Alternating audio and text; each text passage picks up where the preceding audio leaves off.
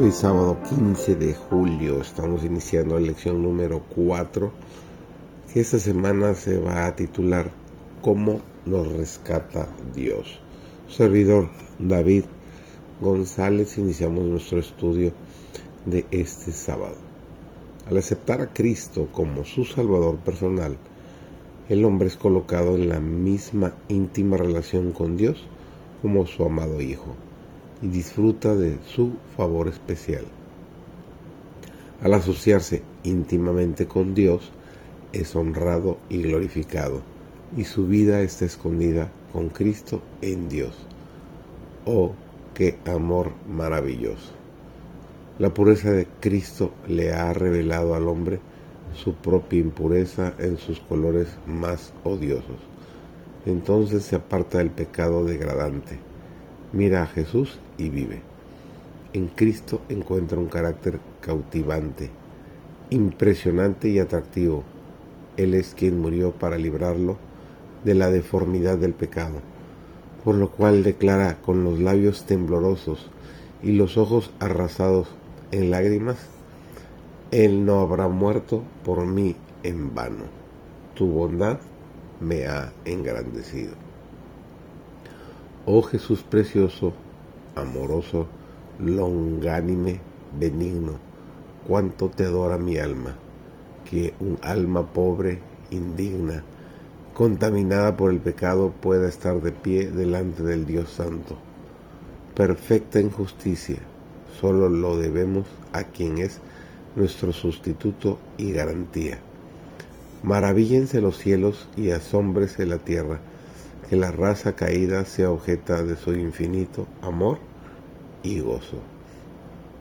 El Creador se regocija por ellos con cánticos celestiales, mientras el hombre que fuera contaminado por el pecado ha venido a ser limpio por la justicia de Cristo, para presentarse ante el Padre libre de mácula pecaminosa, sin mancha, ni arruga, ni cosa semejante. Nos dice Efesios capítulo 5, versículo 27.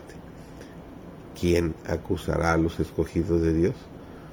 Dios es el que justifica, nos dice Romanos 8, 33. Oh, ¿cuándo nos daremos cuenta del verdadero valor de la obra e intercesión de nuestro Salvador? ¿Cuándo descansaremos con plena confianza en Él para vivir una vida noble pura y delicada?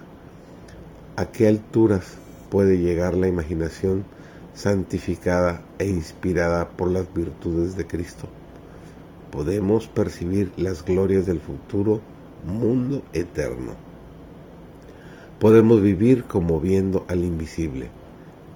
Caminemos por fe, no por vista.